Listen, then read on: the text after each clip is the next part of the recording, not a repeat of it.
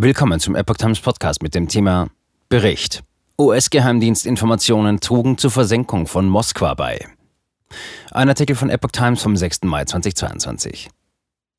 US-Geheimdienstinformationen haben den ukrainischen Streitkräften laut US-Medienberichten bei der Versenkung des russischen Raketenkreuzers Moskwa geholfen.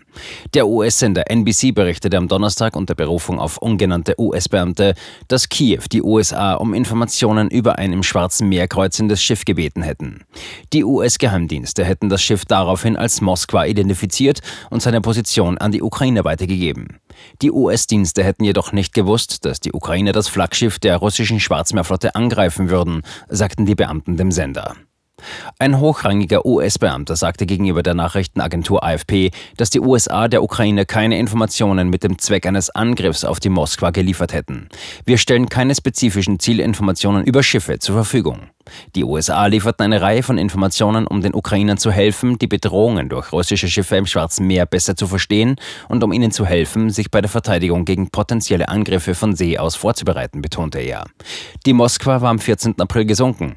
Sie konnte nach offiziellen Angaben bis zu 680 Besatzungsmitglieder aufnehmen. Es ist unklar, wie viele davon beim Untergang starben. Russische Generäle mit Hilfe der USA getötet. Das US-Verteidigungsministerium bekräftigte indessen am Donnerstag, dass es den Ukrainern nachrichtendienstliche Informationen nicht mit dem Zweck liefert, dass diese gezielt russische Generäle töten.